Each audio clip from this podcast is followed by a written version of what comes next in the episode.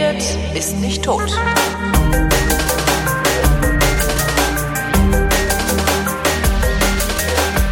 Willkommen zur Mai-Ausgabe. Warte mal, warum geht denn die Jingle-Maschine nicht leise? Ich werd hier noch mal irre. Wir reden einfach drüber. Ich, ich, das ist, ich, das, ich halt das langsam. Irgendwann werde ich hier wahnsinnig. Ähm, willkommen zur Mai-Ausgabe. einfach mal tot.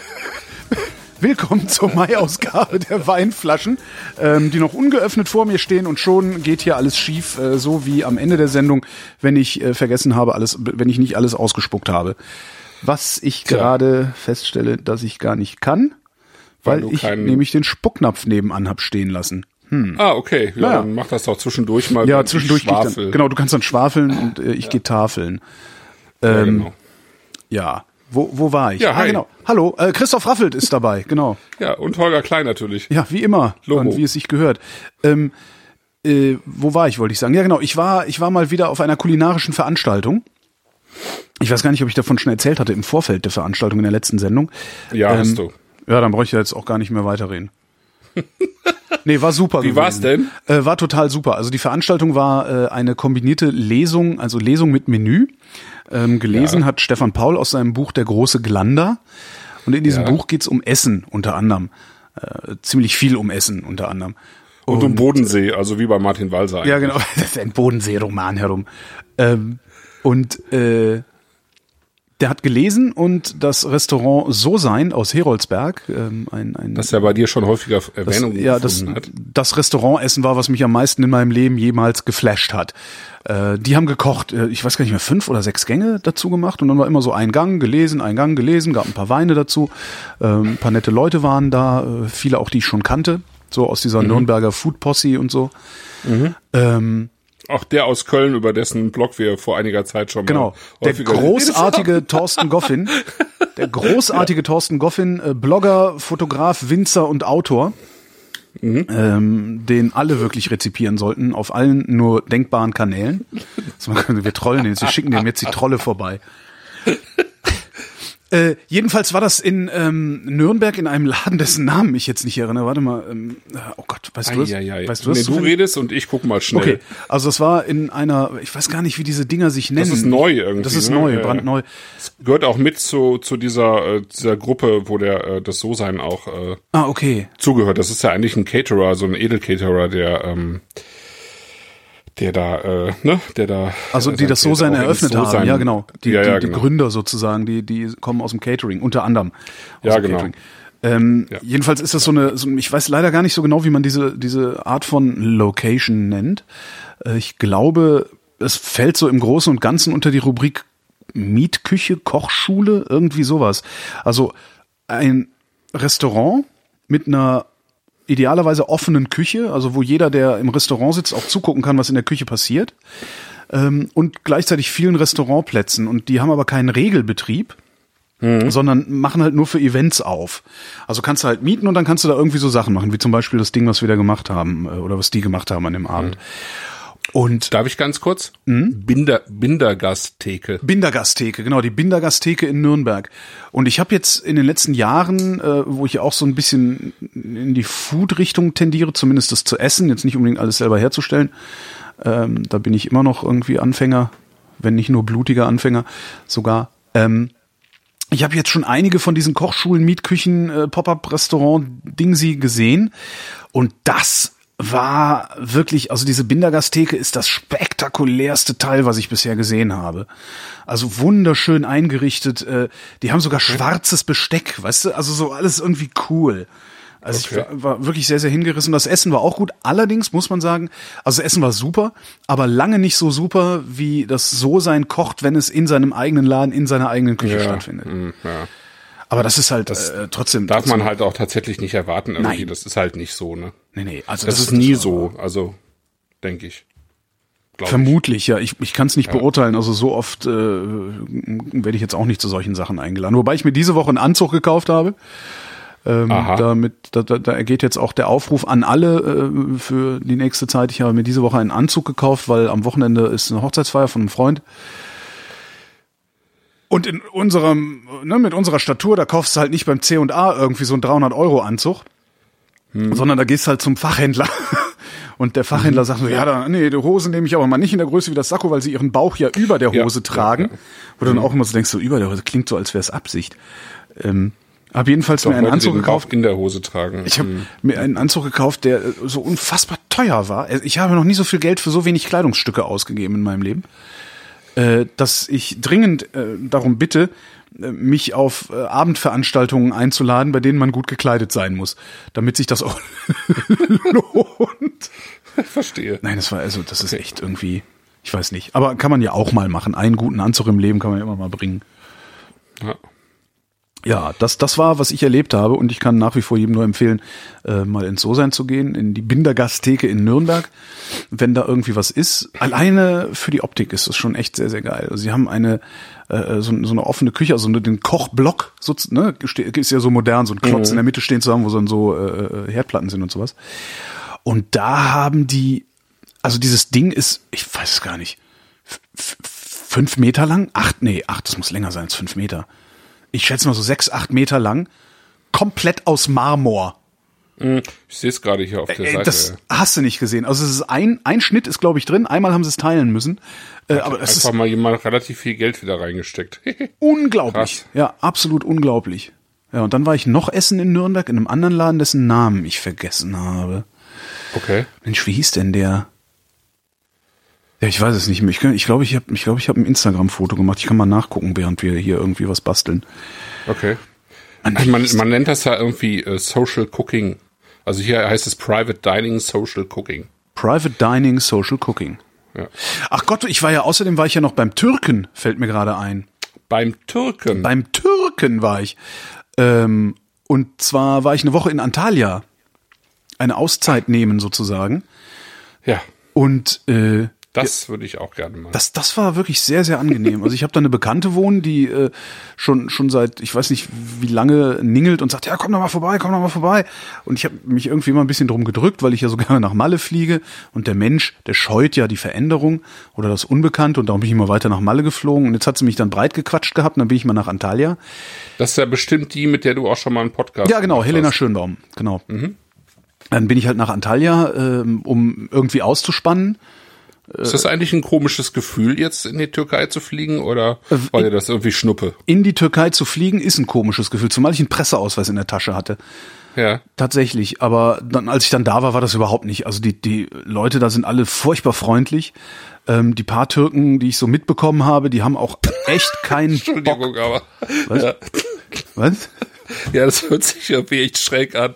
Naja, in du- die, Tür, in die Türkei geflogen, aber die paar Türken, die ich da mitbekommen Nee, habe, also mit- mit- die waren eigentlich auch ganz nett. Mit denen ich interagiert habe, also das meine ich. Also so Ja, was ich so ja. mitkriege, äh, die haben alle keinen Bock auf diesen Erdogan, die haben alle keinen Bock auf diese diese komische Scheiß Autokratie, die der Idiot da einrichtet und so. Ähm, Und ja, also unheimlich nett, auch, auch in, in Restaurants und Bars, die, das Personal total höflich und, und du hast so das Gefühl, willkommen zu sein. Das hast du in Spanien ja überhaupt nicht mehr, ne? weil die wissen ganz genau, ja, die Arschlöcher kommen ja sowieso, scheißegal.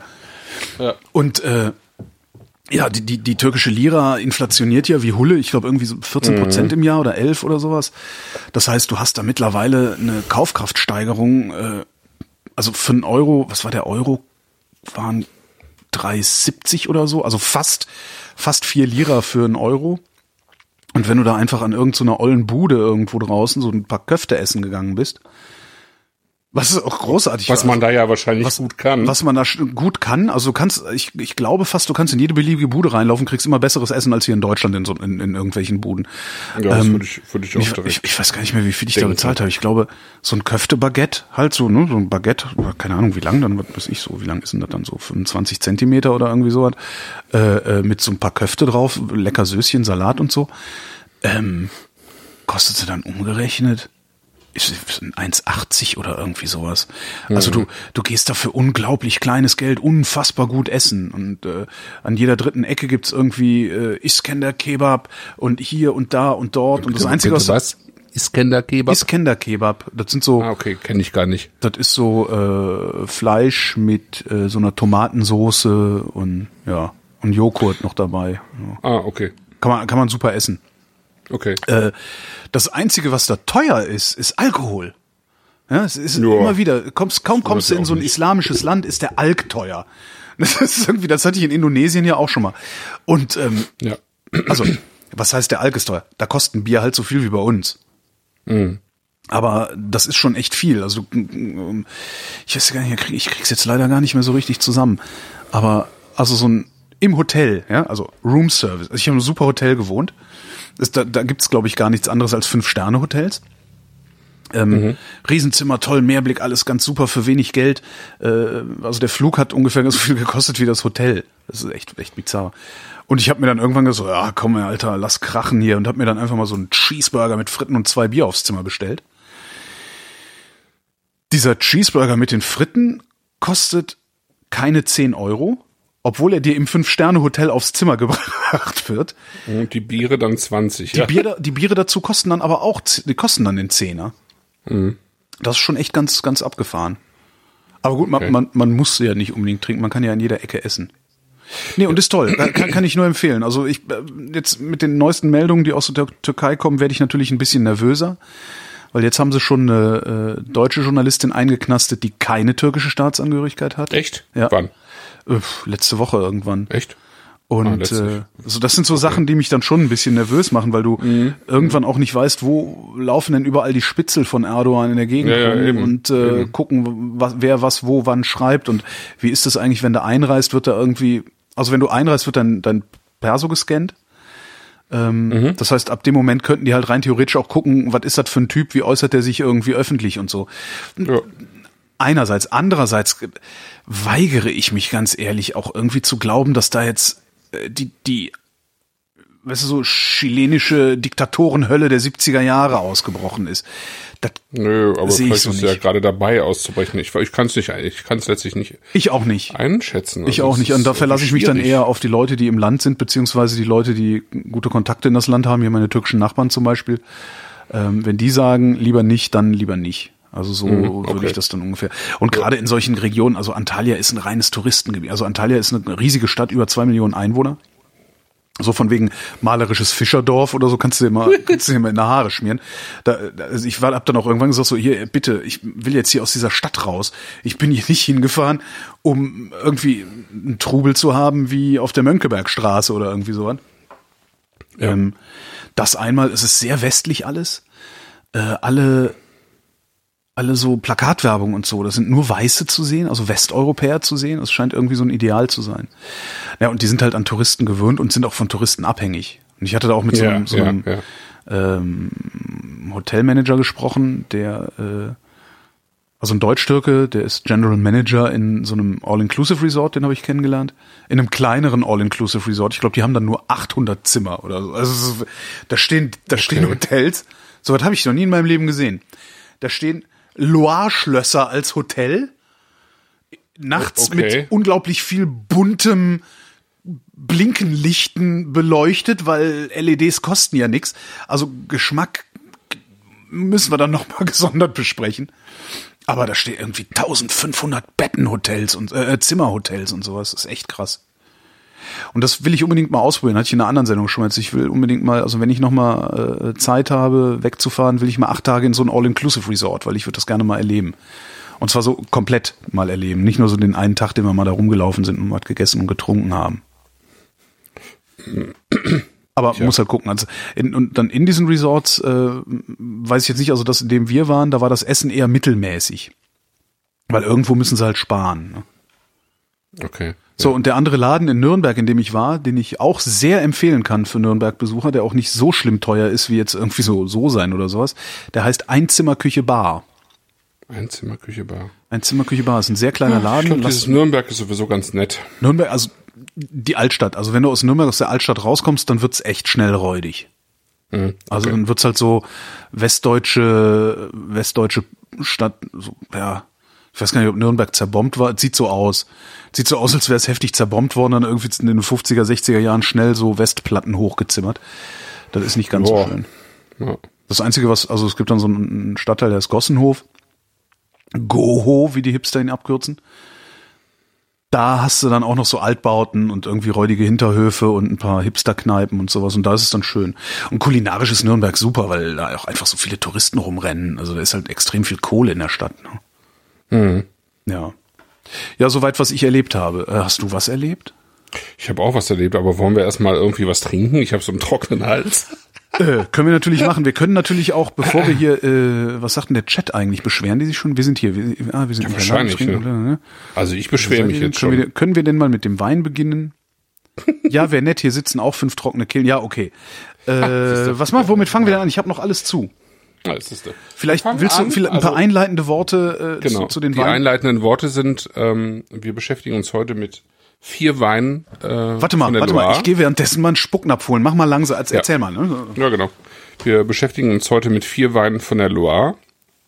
Die Loire ist ja Frankreichs längster Fluss mit 1000 Kilometer und äh, ist sozusagen einer der bedeutenden ähm, Weinflüsse in Frankreich, vielleicht sogar der bedeutendste kann man ja immer drüber streiten. Die Rhone ist natürlich irgendwie auch wichtig mit äh, dem Nordteil, also sozusagen dem Syrah-Teil und der, der äh, Südrhone mit Côte d'Iron und so weiter und so fort, Provence und so. Aber ähm, Loire hat irgendwie eine ewig lange Tradition. Es sind von den 1000 Flusskilometern sind es 400 Kilometer, die ähm, an den Wein angebaut wird und dazu gehören eben einige der äh, bekanntesten, berühmtesten Appellationen. Hier kann, der, ich bin wieder ja. da. Kannst du noch mal von Anfang sagen, weil ich habe ja praktisch nichts mitgekriegt. Ja. Nein, mach nicht. Ich ne? höre mir nee, das nee, einfach nee, natürlich nicht. genau. Also ich rede über die Loire einfach. Ne? Wir haben äh, vier, von den 1000 Kilometern, Flusskilometern, haben wir 400 Kilometer unter, unter Weinbau sozusagen. Äh, der Fluss fließt äh, zwischenzeitlich, also am Anfang parallel zur Rhone, allerdings in anderer Richtung witzigerweise, macht dann eben einen Schlenker und geht dann eben, äh, äh, zieht sich dann Richtung ähm, Richtung Atlantik, während die Rhone ja Richtung Mittelmeer fließt. Und ähm, sozusagen von der ähm, Rhone-Mündung in den At äh, Entschuldigung, von der Loire-Mündung in den Atlantik äh, starten wir heute also sozusagen äh, Fluss, flussaufwärts, ähm, eben mit Muscadet, das ist das ähm, sozusagen der, der westlichste Teil, der, der ähm, Schlussteil äh, des Flusses, quasi mehr oder weniger direkt am Atlantik, also eben auch äh, sehr stark vom äh, äh, wettermäßig eben vom Atlantik geprägt. Ne? Mhm. Und dann gehen, äh, geht es von da aus ähm, geht es weiter ähm, durch das Anjou ähm, dann geht es äh, durch äh, Saumur mhm. und äh, Vauvray und das sind alles ähm, Bereiche, die äh, weiß von Chenin Blanc geprägt sind und rot dann im Wesentlichen von Cabernet Franc.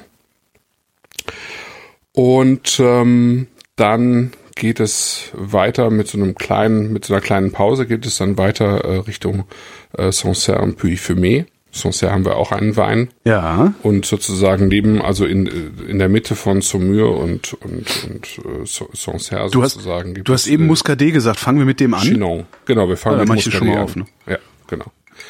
Ähm, genau, gibt's Chinon.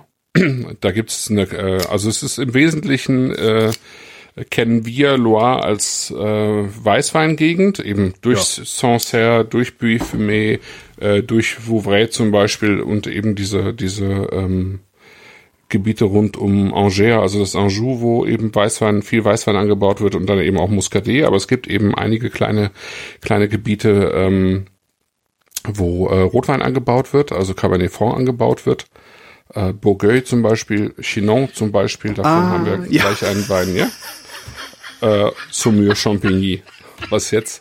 Ich habe also einer der Running Gags im Vorfeld dieser Sendung ist ja, dass du irgendwie so gegen 13 Uhr schreibst, äh, mir schreibst, hier stell die Weine noch mal kalt, woraufhin ich dann schreibe, ich bin unterwegs, ich bin erst kurz vor acht zu Hause.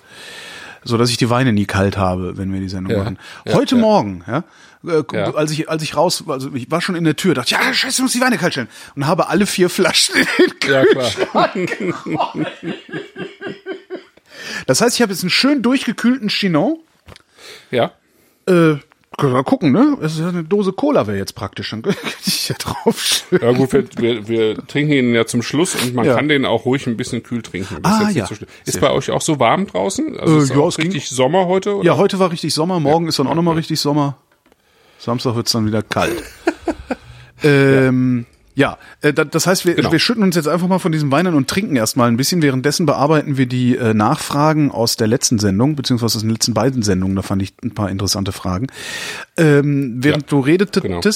fiel mir also noch ich rede noch zwei Minuten zu Muscadet und dann oh. trinken wir und äh, nee, okay, okay. wir trinken Nee, einfach. mach. Nee, mach ruhig, mach. Erzähl doch, mach doch. Hör, auf mich okay. hört hier sowieso keiner. Also Muscadet ist so äh, die typische ähm, Region, ähm, die irgendwie unter unter einem äh, sozusagen Qualitätsmangel gelitten hat und irgendwie ähm, eigentlich mal einen ganz guten Ruf verspielt hat durch einfach zu viel einfache Weine irgendwie, ja. Ja. Muscadet de Sèvres Muscadet Sully, das sind so die Begriffe, die man irgendwie kennt, ähm, auch eben von günstigem Wein aus dem Supermarkt. Ja? Mhm. Darüber ist dann zwischenzeitlich irgendwie vergessen worden, dass dieser Wein ähm, eigentlich ziemlich gut sein kann, äh, auch ziemlich äh, lagerungsfähig ist. Und ähm, mittlerweile gibt es eben wieder eine, eine, eine gute Handvoll oder zwei Handvoll ähm, Domänen, die, die eben ziemlich guten Wein machen.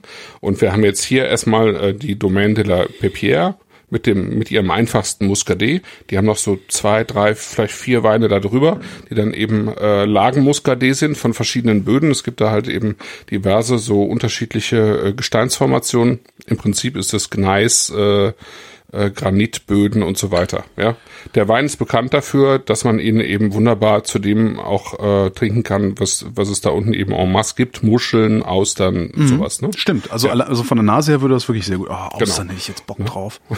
Dass diese ja. Scheiße immer so teuer sein muss, ey. Hm. Mann. Naja. Schickt mal Austern. Kann man die eigentlich einfach so verschicken? Nee, ne? Die werden schlecht. Ähm, doch, doch, klar kann man ja. die verschicken. Ja. Ich habe nur, auch ich habe geräucherte Austern hier. Hm. kann man die dazu? Kann man dazu geräucherte Austern? Mal gucken. Bleibt ja was Wein Keine Ahnung. Äh, geräucherte Austern übrigens. Ich mache mal jetzt wieder Reklame für den Laden der Eltern einer Freundin. Äh, geräucherte Austern gibt's bei Maître Philippe in äh, Berlin-Wilmersdorf in der nach Schlagts Nachstraße. Ähm, Berliner? Ich weiß es nicht aus, wieder nicht. Äh, bei Maître Philippe, äh, das ist so ein französischer Feinkost, äh, Wein, Tralala-Laden, die eine aberwitzige Dosenfischauswahl haben. Also ich würde mal denken, dass da ich finde 100 verschiedene Dosen äh, Sardinen, Bacalao, Thunfisch, ähm, das alles okay. irgendwie von kleinen Produzenten. Der Thunfisch ist geangelt und nicht mit Netzen gefangen. Ähm, ja. Und so ein paar passende Weine dazu, tolle Wurst, tollen Käse, ein bisschen Brot.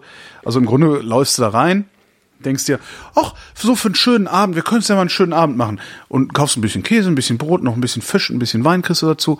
Äh, und dann denkst du dir, ah, das kann man ja auch noch mitnehmen, das kann man hier auch noch mitnehmen. Und irgendwann fragst du halt, ob du mit Karte zahlen kannst. Mhm. So, so ein Laden ist das, ganz toll. Und jedenfalls gibt's da, nicht immer, weil die oft äh, auch, auch ausverkauft vergriffen sind, äh, geräucherte Austern in Dosen. Und das mhm. schmeckt ziemlich lecker, muss ich sagen. Wenn okay. man auf diese Konsistenz auch kann, ne? Weil, ja, kannst du dir vorstellen, wie die aussieht. Also die, die, Konsistenz ist die gleiche sozusagen? Nee, die Konsistenz ist so ein bisschen, ja, wie nennt Aber man schon das? glibberig, ne? Nee, nicht glibberig, eher so dieses, das Krümlige, was Leber auch hat. Okay. Weißt du, so eine gebratene Leber so ein bisschen. Ja, also so, ja. ja. ja. Okay. Und das mögen nicht alle, habe ich festgestellt. Ja. Mehr Fisch für mich. Mhm. Was also ist denn das für ein Gewürz? Auch welche aus deinem direkten Umfeld nicht so gerne, ja. Nee, nee. was ist denn das für ein Gewürz, was ich da im Hintergrund rieche? Äh, weiß ich nicht. Ähm, was hast denn du da im Hintergrund stehen? Nee, ich meine in dem Wein. Ja, ja schon klar. Das Gewürz im Hintergrund äh, hier im Raum ist Furz. Ich, Entschuldigung, oh. ich wollte nicht so. Ich oh. muss aufhören so. Oh. Ich muss tagsüber. Alles. Ich, ich diese Woche ist Radiowoche. Da muss ich tagsüber, muss tagsüber immer so seriös sein. Da entgleiten mir dann abends öfter mal die äh, Gesichtszüge, ich sage Arschgesichtszüge. Ich höre jetzt auf damit und trinke einen Schluck. Ähm, ja. Genau, wir wollten ja noch kurz, hatte ich gesagt, bitte nochmal auf die Fragen der mehr oder weniger letzten Sendungen gucken. Und zwar ähm, im Nachgang der Müllensendung gab es mal wieder Beschwerden, dass wir zu teuer sind. Ähm, ne, Mit äh, den Müllenweinen, echt? Ja, ja, genau. Bei den Müllenweinen war nicht teuer. Nee, einfach auch nochmal die, einfach mehrfach schon die Bitte, äh, vielleicht so fünf Euro, also nochmal zu gucken, ob wir was Schönes für fünf Euro kriegen und das empfehlen können. ist halt okay. schwer. Ähm, aber guck, vielleicht mal, wir können ja irgendwann mal eine Sondersendung machen und marodieren mal einen Tag durch Berlin. Oder Hamburg, je nachdem, wo man besser einkaufen kann.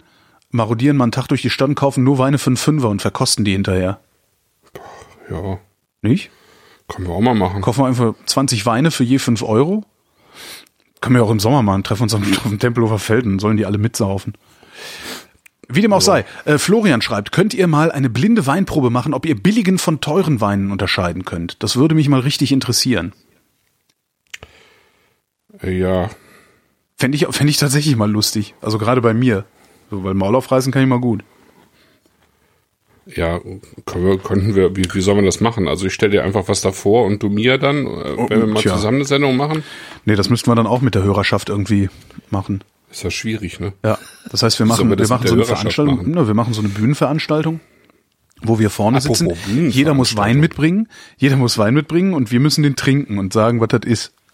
Ach so. Und dann Witze erzählen oder irgendwie sowas. Kann man mal machen. Ja, damit, damit kann man eigentlich nur verlieren, ne? Das ist ein bisschen schwierig. Das stimmt, ja, ja, klar, aber ich. Weil ich, du halt da sitzt und bist nicht konzentriert. Ich, und dann, äh, ich verdiene seit 20 Jahren mein Geld damit in der Öffentlichkeit zu verlieren. Erwartungsdruck, ja, gut, okay. ja, ja. Wieder aber grundsätzlich stellt sich eigentlich schon heraus, dass das auch äh, ungeübte Nasen eigentlich ziemlich gut können. Das stimmt, ja. Ja, also das ist was jetzt nicht so, als wäre das noch nicht ausprobiert worden. Was dann ganz lustig ist, ist immer, wenn du dann wirklich ungeübte Nasen hast, die dann auf einmal so sagen, also der letzte hatte mehr Tiefgang. Und ich denke so, huch, wo kam das denn jetzt her? Das ist immer ganz lustig.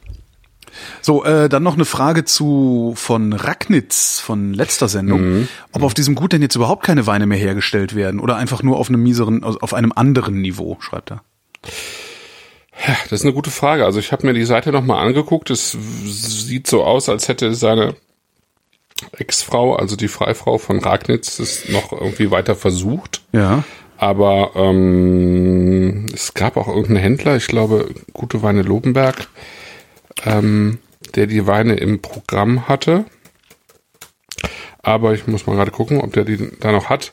Aber so richtig ähm, ist nicht mehr der Rede wert. Glaube ich, nein, ich, nee, ich glaube nicht so wirklich. Das ist, glaube ich, nichts nichts mehr so richtig. 2015 mhm. doch, hier steht Riesling Odernheimer Kloster diese Bodenberg 2015. Also das wäre ja noch ein Wein von ihr. Mhm. Ähm, tja, keine Ahnung, was daraus geworden ist. Auf jeden Fall äh, bei weitem nicht das, äh, was es war. Also das kann man glaube ich schon sagen, sonst wäre das irgendwie nochmal auch durch die Weinpresse gegangen und ich habe die Weine sind mir irgendwie nicht mehr untergekommen seitdem. Nee, glaube ich nicht. Das ist äh, ja, dann halt nicht. Äh, und dann äh, eine Anmerkung von Sebastian. Ähm, die Ausführungen zu Glasformen und Zitat Auffächerungen und Harmonie klingen für mich sehr esoterisch. Ich bin gern bereit, mich durch eine Studie eines Besseren belehren zu lassen. Bis dahin gehe ich weiterhin davon aus, dass es für jeden Zweck, in Klammern Oberfläche zu Öffnungsdurchmesser, auch ein Glas unter fünf Euro gibt. Naja, kann er ja mal ausprobieren. Habe ich auch geantwortet. Wie wär's, wenn du es zunächst einfach mal ausprobierst? Also eine Studie habe ich noch nicht gesehen dass da irgendwie mal systematisch rangegangen worden wäre an, an unterschiedliche Gläser. Ähm, ja, es gibt halt schon so Glastests, also wo die Leute irgendwie mit Schaum an den Händen sozusagen, damit sie die, das Glas nicht spüren, mhm. ähm, also sozusagen den gleichen Wein aus verschiedenen Gläsern eben geschnuppert und probiert haben, ja. Das gibt's schon. Mhm. Doch, doch, und da gibt's eben schon ganz klare Unterschiede auch, ja, äh, die da festgestellt worden sind. Auf jeden Fall. Also ich meine, also es ist, ist halt auch irgendwie, ist ja auch irgendwie logisch. Also ich meine, dass äh, du kannst natürlich eine, eine, eine Glasform auch irgendwie äh, simulieren. Also du könntest natürlich jetzt irgendwie so ein teures Riedelglas irgendwie auch nochmal äh, pressen, äh, äh, ja, also hm. gepresst mit, mit einfacherem mit einfacherer Qualität, aber irgendwie vielleicht die Glasform beibehalten. Wie stark sich das dann unterscheidet, weiß ich jetzt natürlich ja. nicht, ja. Äh, keine Ahnung, aber die, dass die Form selber sich auf den, äh, auf das Getränk auswirkt, ich glaube, darüber muss man nicht diskutieren. Also zumindest auf den Geruch und Geschmack ist ja letztendlich nie, ist ja im Wesentlichen Geruch. Genau, ich, ich habe mal gefragt zum Beispiel, also ich habe den von Riedel gefragt, wie, wie denn sozusagen nicht nur ein anderer Geruch zustande kommt, das kann ich ja sehr gut nachvollziehen, ähm, aber wie auch ein anderer Geschmack zustande kommt. Und das war auch irgendwie sehr einleuchtend, äh, weil die Gläser durch die Form und vor allen Dingen auch durch die Öffnung äh, einen dazu zwingen, sozusagen anders zu trinken. Aha. Also der, der Winkel, in dem man Wein aus diesen Gläsern trinkt, ist ein völlig anderer. Ja. Es gibt zum Beispiel dann von Riedel ein sehr offenes, großes äh, äh, Glas für Chardonnay ähm, für, aus dem Holzfass. Ja, mhm. Das sieht, ähm, also es ist wirklich so ein Kelch mit einer sehr großen Öffnung oben. Ähm, für ein Weinglas, äh, Weißweinglas total ungewöhnlich, weil die Weißweingläser sind ja meistens eher so ein bisschen schlanker, höher ja. und haben dann eine kleinere Öffnung oben. Ähm, aber das konnte der sehr gut erklären und ich habe das jetzt auf der Prowein habe ich äh, habe ich mir zig Riedelgläser äh, eben mit äh, sozusagen mit einem Wein füllen lassen und nebeneinander verkostet, weil die ja mittlerweile auch für für jeden Wein irgendwie quasi ein eigenes Glas haben, ja, mhm. ähm, was man sich natürlich auch nicht so leisten kann, aber ähm, ist auch eher so ein bisschen für die Gastronomie ja, gedacht. Und für ja. Sammler oder sowas. Ne? Für Sammler, ja, genau. Aber zum Beispiel bei diesem, bei diesem Chardonnay-Glas, was ich mir jetzt auch tatsächlich zugelegt habe, das ist frappant, ja. Also der, der Unterschied zum Normalglas, ähm, äh, ist, ist extrem. Naja, was da, was da ja auf jeden Fall funktioniert und das, ich, ich finde, am eindrucksvollsten kann man das immer sehen, wenn man äh, einfach so ein, so ein ganz normales, diese 5-Euro-Gläser, die du halt im Karstadt irgendwo bekommst, die sind ja auch völlig in Ordnung, diese Schott-Zwiesel-Gläser. Ähm, wenn du so eins nimmst und dann daneben irgendwie die, die, das, das, die andere Seite der Medaille, hier dieses Probierglas, mit dem ich hier manchmal um die Ecke komme, dieses, dieses nee. L'Esprit Le Vin, ähm, wo ein und derselbe Wein einfach mal ja, aus diesem, aus diesem Probierglas schmeckt, als wäre er erstmal nochmal, keine Ahnung, um das Zehnfache reduziert worden, also, also konzentriert mhm. worden. Mhm. Ähm, irgendwas ist da, also und da ist auch irgendetwas, was über Einbildung hinausgeht also ist jetzt nicht so wie bei Fleur de Sel, was halt mhm. auch bloß Salz ist, ähm, sondern also irgend, irgendwas ist da, was da am, am Geruch, am Geschmack ist mir persönlich jetzt noch nicht so aufgefallen. Aber so viel trinke ich jetzt auch nicht bewusst. Aber mindestens am Geruch macht das was, ja.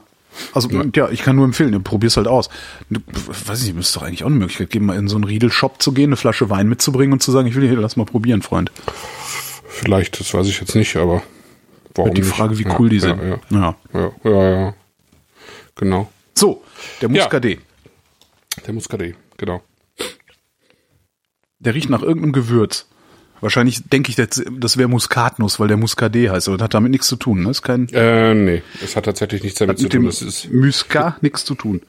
Nee, das wird auch häufig, natürlich irgendwie, weil es so nah beieinander liegt, auch häufiger verwechselt, aber ja. äh, es hat tatsächlich nichts miteinander zu tun. Also Muscat ist ja, also vom Muscat tatsächlich eine aromatische Rebsorte, die irgendwie auch trocken, also immer häufiger trocken ausgebaut wird, tendenziell aber eben auch als Süßwein, während Muscadet ähm, eben äh, eigentlich grundsätzlich knalltrocken ausgebaut wird. Und mhm. Muscadet ist eben auch äh, ist eben auch nicht die Rebsorte, ne?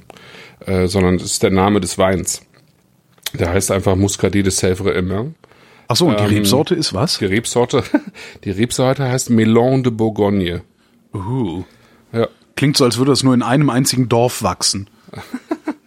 Ja, es ist äh, Und zwar in Mer Merlon im Burgund. Genau, es äh, ist äh, es ist tatsächlich eine Rebsorte, die äh, zumindest lange Zeit irgendwie so in dieser Ecke von Chablis ähm, gegeben hat und da heimisch war und irgendwann sozusagen an die Loire gewandert ist und sich da auch heimisch gefühlt hat. Mhm. Und im Burgund findet man sie eigentlich nicht mehr. Mhm. Also nur noch in, in, in Ausnahmefällen. Ähm, es, es gibt ja im Burgund den Ort äh, Auxerrois, woher auch wiederum die Rebsorte Auxerrois kommt oder benannt ist, die es in Burgund aber eigentlich auch nicht mehr gibt. Mhm. Dafür aber eben in Baden zum Beispiel häufiger oder mal an der, an der äh, Mosel oder so, aber eben im Burgund nicht mehr. Und Melon de Bourgogne gibt's eigentlich im Burgund auch nicht mehr. Okay. Ähm, wo, wo an der Loire sind wir jetzt ungefähr? Also, wir sind im Prinzip am Atlantik. Am Atlantik oben, Saint-Nazaire. Ja, genau. Okay. Wir sind, wir sind am Atlantik und ähm, im, im sogenannten Pays Nantais, also um Nantes herum, ja. Um Nantes herum, alles klar. Äh, mhm. Ja, genau. Das ist das Pays Nantais und im Pays Nantais sind äh, liegen eigentlich im Wesentlichen eben die Rebflächen für äh, für Muscadet. Also es ist ziemlich weit äh, weit gefächert eigentlich äh, mhm. das äh, der Bereich. Ja, und ähm, wie gesagt, seit einigen Jahren gibt's äh, Muscadet wieder auf einem auf einem ziemlich guten Niveau. Also es gab ähm, also eigentlich ist es so eine Handvoll Bio-Winzer, die sich da irgendwie ähm, dem sozusagen einem anderen Qualitätsniveau verschrieben haben. Mhm. Ähm, ich bin äh, ich bin ja sozusagen aufgewachsen, was Wein angeht, irgendwie so ein bisschen mit dem Bioladen meines Onkels damals.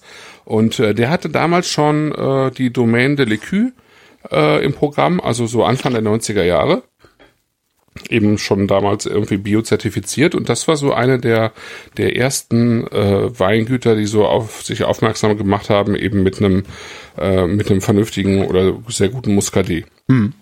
Ja, und eben auch mit Muscadet, die äh, die dann hießen Muscadet vom Gneis, Muscadet vom Otto Gneis und so weiter, also von verschiedenen Bodenlagen. Also wenn man so will, eben Terroirwein. Ne? Und das kann man irgendwie bei dem Quarz gibt's da zum Beispiel auch, ähm, kann man bei den Weinen auch ganz gut nachvollziehen, weil die sind ja nicht so fruchtig. Ne? Mhm. Das ist kein Fruchtwein. Und deswegen sind die jetzt gerade eben auch wieder so im Kommen, weil ja, ich sag mal so, die, die, äh, die innere Weinszene sozusagen, die sind, das sind ja jetzt keine dezidierten Fruchttrinker mehr, sondern eher so Stein, Gerbstofftrinker, ne? Auch ja. die Leute, die irgendwie so tendenziell so ein bisschen gerne mal Orange Wein trinken oder so, ne? Ja, das sind ja. alles Leute, die, die, die, die trinken lieber sowas. ist ganz witzig, wie, wo, wann ist das passiert? Das ist doch, eigentlich ist das doch auch so ein Abgrenzungseffekt, oder? Ja, ich glaube, das ist, ähm, das ist, das sind immer so Pendelausschläge. Ne? Ja. Ähm, nee, weil vor allen Dingen das, ah ja, Frucht trinken ja jetzt alle, jetzt trinken wir mal was anderes und dann setzt sich das irgendwie durch. Oder ist ja so meine, meine Theorie, dass das eigentlich immer erstmal so ein bisschen Getue ist. So wie bei mir mit dem Privatfernsehen. Ich habe irgendwann halt kein Privatfernsehen geguckt, bin rumgerannt, habe erzählt, dass ich kein Privatfernsehen mehr gucke, halt Getue. Ja? Mhm, okay. Um dann festzustellen, dass ich kein Privatfernsehen mehr gucken mag. Also dass ich mhm. jetzt, also so, und jetzt gucke ich halt keins mehr, aber ich rede nicht mehr drüber. So, so ungefähr so kommt mir das bei allen möglichen Moden vor, die, die es so gibt. Aber vielleicht ist das auch nur meine übliche alte Gnadenlosigkeit, Altherren. Ich glaube, man, man kann das, ich glaube, wenn man einmal so ein bisschen angefixt ist davon, dann kann man auch gar nicht mehr so anders so gut. Ne? Also wenn du, wenn du jetzt ja. neben diesen Wein, das müssen wir vielleicht auch mal tun, einfach ähm, neben diesen Wein einen äh, industriell äh, hergestellten Souvenir, also das könnte man nachher, wenn wir den Sancerre aufmachen, mhm. einen sozusagen in, in großem Stil industriell hergestellten Sauvignon Blanc äh, daneben stellst, ja der total darauf abgerichtet ist, diese typischen Sauvignon Blanc Noten ins mhm. Äh, Glas zu bringen, ja. Cloudy äh, Bay. Ja, ich weiß, ich hacke immer auf Cloudy Bay ja, ja, rum, aber so schlimm Cloudy ist Bay, Ja, aber in gewissem Maße ist es schon so, weil das sozusagen der Urtyp dieses neuseeländischen Sauvignon Blanc Typs ist und der hat äh, ähm, verkörpert sozusagen all das, was jetzt sozusagen die Gesteinstrinker äh, äh, eben eben hassen. Ja, das ist diese vordergründige Frucht, die äh, äh, eben auch durch bestimmte Hefen hervorgerufen worden ist, auch durch einen bestimmten Anbau, äh, durch eine bestimmte äh, äh Ernte sozusagen, fr frühe Ernte, damit du dann so grüne Aromen da noch reinbekommst. Dann mhm. hast du aber auch durch die Sonne irgendwie die diese diese äh, Maracuja-Frucht und so weiter drin und dann wird das Ganze noch kalt vergoren, was halt die diese diese Frucht nochmal zusätzlich pusht und so weiter und so fort. Und wenn du dann eben so einen so einen so einen kühlen klaren äh, Sauvignon Blanc daneben stellst, dann ähm, dann ist es, glaube ich, für Leute, die, die häufiger Wein trinken, einfach was anderes. Ich ja, weiß nicht, liegt es vielleicht daran, ja also, liegt es vielleicht ja. daran, also wenn ich wenn ich jetzt einfach nur meine äh, Trinkerkarriere, oh Gott, wenn ich jetzt meine Trinkerkarriere so betrachte, ähm, ich habe ja auch mit mit extrem üppigen, fruchtigen Sachen angefangen. Ja, ich auch. Irgendwann, ich auch. irgendwann kommst du halt dahin und dir werden halt diese diese ja, wie du sagtest, klareren äh, Weine wesentlich lieber. Ja. Ähm, Vielleicht liegt es auch einfach nur daran, dass Wein jetzt lange genug in der Breite modern ist bei uns. Ja, und vor allen Dingen, dass er halt auch von der Qualität her, aber und das ist natürlich auch ein Verdienst sozusagen der Weinindustrie, ja, in gewissem Maße, mhm. ähm, wenn man, also wenn man so nennen will, aber im Englischen heißt es ja Wine Industry, ja? I'm working in the Wine Industry. Auch, ja. ähm, und wenn du, wenn du so große Abfüller siehst, dann ist es einfach auch Industrie, das unterscheidet sich nicht von Coca-Cola, ne? Also so Gallo oder so, das ist einfach riesengroß, ne? Und das ist alles gemacht. Ja. Und äh, aber sie machen es halt gut mittlerweile, ja. Und früher äh, haben sie es halt nicht gut äh, gemacht. Ähm, da hatten sie auch die Technik nicht. Also die Technik hat sich ja äh, im, im, im Keller, die Kellertechnik Technik hat sich halt enorm entwickelt. Äh, mit eben mit Hefen, mit Enzymen, mit äh, Schleuderkegelkolonnen und was es alles gibt, um, um so äh, sozusagen Traubensaft in, in seine Einzelteile, in seine Bestandteile aufzulösen, um ihn nachher wieder zusammenzubringen, ist, dann ist es eigentlich ein technisches Produkt. Ja. Aber es ist halt mittlerweile ein, also ein geschmacklich einwandfreies technisches Produkt ja. geworden. Und das war es halt früher nicht. Früher bist du eben in den Supermarkt gegangen, hast dir irgendeine billige Flasche Wein geholt und die war normalerweise scheiße, ja, die war sauer, äh, ja, die war ja. abgestanden und so weiter und so fort. Ja, das konntest du eigentlich gar nicht trinken. Das ist heute eben ganz anders. Aber es ist halt eben auch, äh, es, ähm, es sind halt auch Weine, die sozusagen diesem Gallo äh, Coca-Cola-Geschmack näher kommen. Also ja. du hast heute viel mehr Zucker im Wein zum Beispiel. Aha. Ja. ja. Ja, ja, also auch in Rotweinen. Also du denkst ja immer, Rotweine werden im Allgemeinen durchgegoren mhm. und vielleicht haben die Weißen noch so ein Zuckerschwänzchen, ja, Pustekuchen. Äh, die Weine, die heute im, in der Breite ja, mhm. äh, laufen, das sind so Sachen wie zum Beispiel ähm, hier, ähm, also im USA sind Fadel Primitivo, ja, Primitivo aus äh, ähm, Süditalien, das äh, hat, also die, die Sachen, die da gut laufen, die haben acht, neun Gramm Zucker drin. Aha. Und also reife Frucht, wenig Tannin, ne? Also ja. schön rund gelutscht und dann so acht, neun, zehn Gramm Zucker da drin. Das ist halt im Prinzip, ist das wie Coca-Cola, ja. Ich weiß nicht, schon wie viel, krass. Wie viel Gramm Coca Zucker hat denn Coca-Cola? Die haben aber schon noch ja, mehr. Ja, das hat natürlich ja. viel mehr, aber das geht halt so in die Richtung. Das ja. ist alles so eine so eine Ver Versüßung. Ja, ja das muss halt, dagegen, halt dagegen hast du dann diesen Sancerre, der ist halt, äh, der ist halt genau die andere Linie. Das ist durch, durchgegoren, das ist knalltrocken. Ja. Das ist, das hat keine, keine Bonbonfrucht, keine Eisbonbonfrucht, sondern das hat hier halt vielleicht noch ein bisschen grünen Apfel oder Birne, dann hat es Zitrone, dann hat es äh, so eine so eine Salzigkeit auch, die natürlich auch wunderbar irgendwie in die Gegend passt, weil das ist halt so, als hätte es, hätte sich sozusagen das Salz von der salzigen Luft vom Atlantik auf den Trauben abgelagert, ja, mhm. so ein bisschen so, ne? Und dann hast es passt es eben zum äh, zum Essen da. Ja.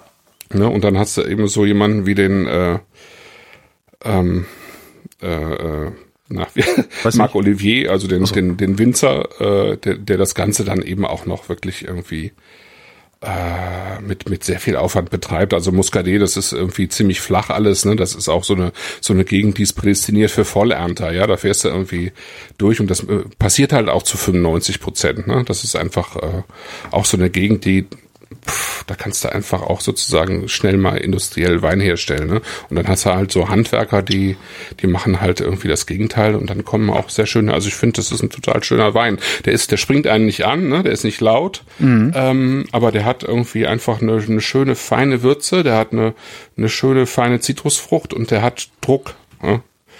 Und das finde ich schön. Ja. Wohin fahren wir jetzt? 8,90 Euro die Flasche. Was? 8,90 Euro die Flasche. 8,90 Euro, ja. ja. Saftig, ne? Das ja, ist so. Kannst du nicht meckern. Saftig, also, ne. Das ist vor allen Dingen schön für den Sommer. Also das ist, der hat ja, auch nicht so viele ja, Umdrehungen. Elfeinhalb waren das, ne? Oder sowas? Ja, genau. Das ist schön für den Sommer. Wie gesagt, das ist schön für, äh, das ist gut zum Käse, das ist gut zu, zu, äh, zu, zu Fisch, äh, zu Meeresfrüchte und so weiter, ne? Wunderbar. Dem Chat gefällt der Muscadet auch sehr gut. Wobei ich gar nicht weiß, wie viele da überhaupt mittrinken. Wie viele von euch trinken denn da mit im Chat? Sag doch mal. Danke. So, was machen wir denn jetzt auf? ja, jetzt machen wir auf ähm, Eau de Pluie. Eau de Pluie, also, Regenwasser. Regenwasser. Sehr gut. Genau. Regenwasser äh, ist gut. Wo ist mein Korkenzieher? Dieser ja. Wein hat folgende Bewandtnis. ich bin äh, in meiner in der Auswahl meiner Weine so ein bisschen nachlässig gewesen. Schäm dich. Ja, also ich äh, ich kenne diese Domain, ich kenne die Weine dieser Domain, aber ich kenne, kannte diesen Wein nicht. Okay. Ich dachte Eau de Pluie, das wäre irgendwie sowas, lass dich mal überraschen, das ist wahrscheinlich irgendwie so ein Wein aus einem, aus einem äh, äh, äh, Regenjahrgang, ja, irgendwie äh, sozusagen runtergestufter äh, Wein, ähm, normalerweise so Krühqualität und dann irgendwie so ein bisschen runtergestuft. Hätte ich mal besser gelesen.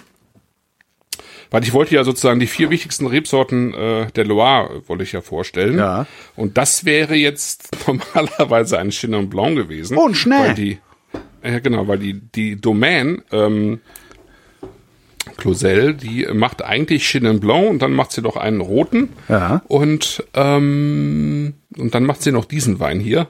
Oh. Und dieser Wein ist aber leider gar kein Chenin Blanc. Oh, was machen wir da jetzt? Ja. Macht nichts. Dann müssen wir nochmal eine, eine Chenin-Sondersendung machen.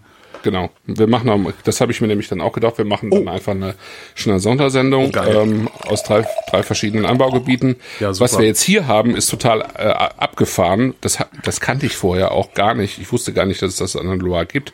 Es ist ein äh, Verdelho de Madeira, also uh. ein Verdelho aus Madeira. Ja. Äh, heißt die Rebsorte. Also es ist tatsächlich eben äh, Verdejo oder Verdelho. Ja. Ähm, das haben irgendwann mal irgendwelche Leute äh, irgendwie sozusagen wahrscheinlich auf der Rückreise mitgebracht und der ist in diesem kleinen Bereich Savinier äh, im, im Anjou, also der Bereich um Angers herum, Anjou, äh, hat er sich irgendwie gehalten. Also es gibt irgendwie kleine, kleine Mengen von Verdelho. Äh, anderswo heißt der Godello in Spanien mhm. oder äh, Gouveio hatten wir schon in einer der Portugal-Sendungen. Ähm, der ist auch tatsächlich ähm, mit äh, Chenin verwandt. Ja. Und mit Savagnin, also mit Tramina. Ähm, aber er kommt eigentlich sonst in Frankreich überhaupt nicht vor. Also es ist sozusagen also wirklich eine äh, ein Kleinod sozusagen, okay. äh, was wir hier haben ähm, von einer der wirklich eigentlich ganz tollen ähm, äh, Chenin-Domänen ähm, äh, an der Loire. Wo an der Loire sind wir?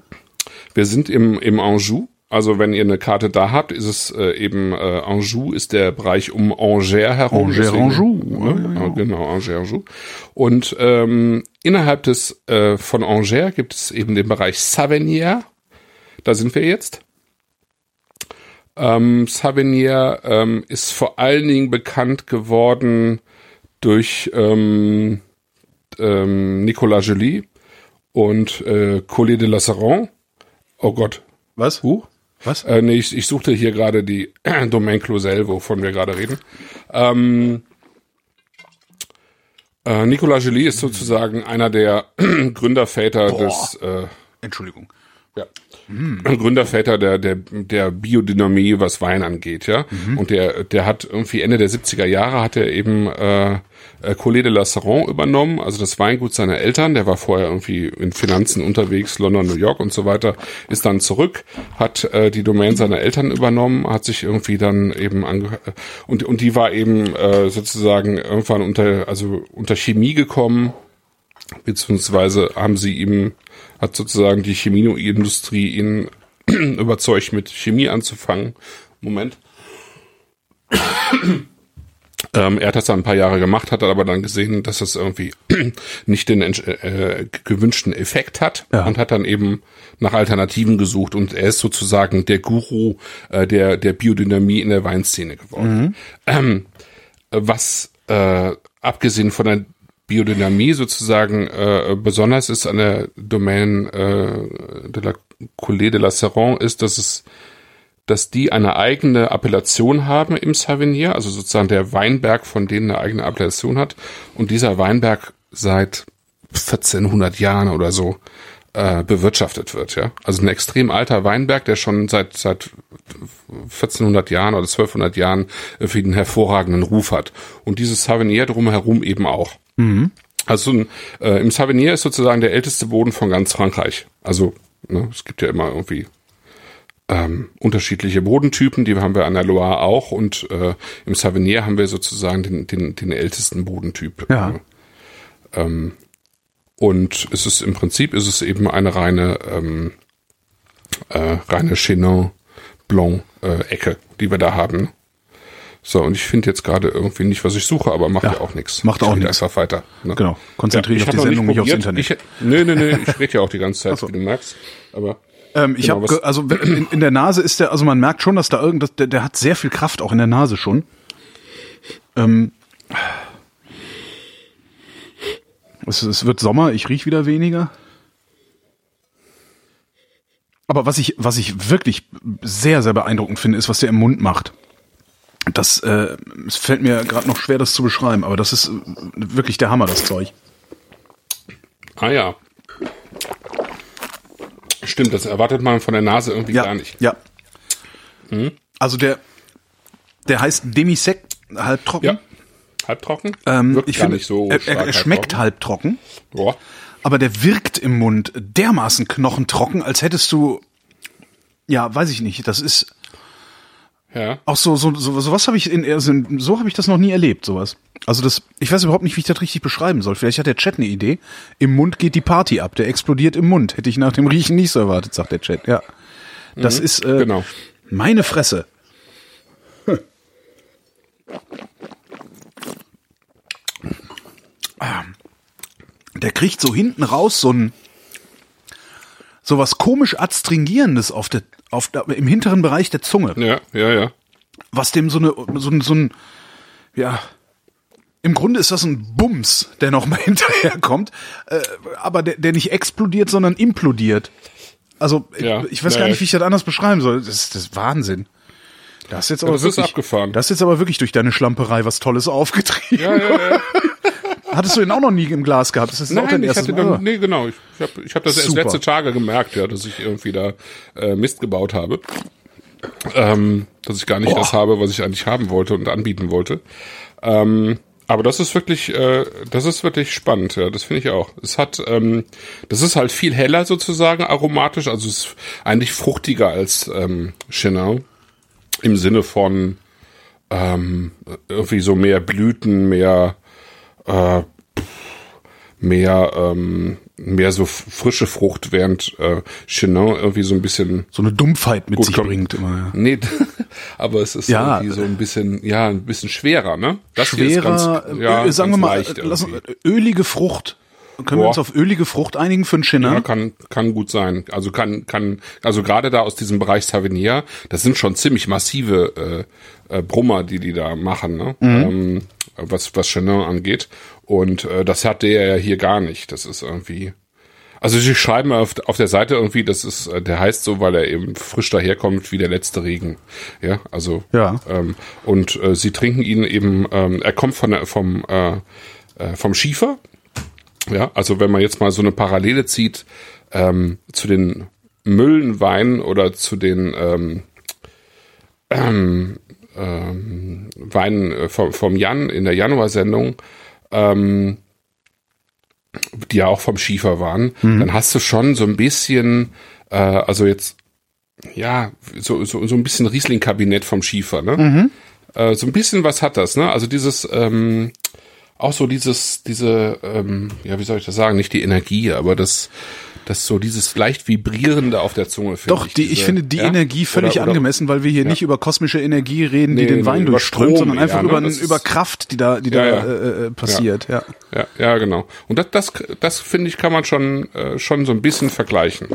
Das ist schon toll. Mhm. Das ist echt schön. Das ist eine schöne Entdeckung. Der ist zu schade zum Ausspucken und ich habe zu wenig gegessen. Mhm. Na, das wird ein Sendungsende heute. Hui, hui, hui. Und dann sind es auch noch vier Flaschen heute. Auch das noch. Aber ich glaube, das ist jetzt nicht mehr topbar, oder? Ist das also der vom, vom jetzt zumindest vom Effekt her. Äh, nee, vom Effekt her vielleicht nicht. Also das ja, das ist schon witzig. Ja, das ist schon witzig, Puh. ja.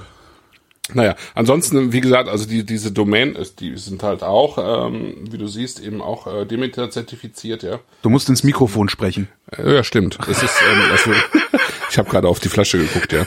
Ähm, eben auch Demeter zertifiziert. Also es sind so einige da in der Ecke, der hat schon einige da mitgenommen. Ja. Ähm, allerdings andererseits, also wenn, wenn du dir diese Weinberge ansiehst, die sind einfach auch bildschön. Das ist einfach wunderbar, ja. Das ist irgendwie so das blühende Leben. Das ist schon sehr also wirklich spektakulär. Das ist echt schön ist da. Richtig geiler Scheiß ist das. Ja. Mann, Mann, Mann. hm. Ach komm, noch ein Schluck, was soll der Geiz? Ja. Das ist auch, Also- also, ich, ich habe gerade geguckt, der kostet 16 Euro die Flasche. Das ist jetzt schon nicht wenig, also das, das säufst du mal nicht so mal, mal schnell abends so nach der Arbeit mal noch schnell ein Eau de Plis. Aber das ist ein absolut geiles Mitbringsel. Also wenn du irgendwo eingeladen bist und, und du hast Weintrinker da oder weißt einfach, dass Leute sowas zu schätzen wissen, äh, mehr Eindruck kannst du doch kaum schinden. Also mehr Eindruck geht unter 20 Euro nicht. Jedenfalls habe ich es noch nicht erlebt. Und der ist dabei auch noch so freundlich. Klar, ich kann jetzt irgendeinen, ich kann jetzt irgendeinen Naturwein mitbringen, ja, der auch unglaublich Eindruck Ja, schindet. Aber dann trinken klar, alle ein Schlückchen und sagen, ah, haben wir nicht einen richtigen Wein. Aber das ist ja so, das ist ja, was man unter richtiger Wein äh, verstehen würde. Das schon, aber ich finde, wir haben schon ganz schön viele Weine so gerade in diesem 15, 12 bis 15 Euro Bereich Mit gehabt. dem Effekt? die äh, für sich genommen einfach auch sehr, sehr schöne Weine waren. Äh, gar keine Frage, ja, aber dieser ja, Effekt, also diese, diese, du meinst, das Peng, was da hinten so, rauskommt, okay. das meine ich, das ist doch. Ja, das mag sein. Da erinnert sich dann jeder dran. Nimmst du Flasche mit für 16 Euro, jeder kriegt ein Glas und alle denken hinterher, wow. Geht ja um Abgrenzung.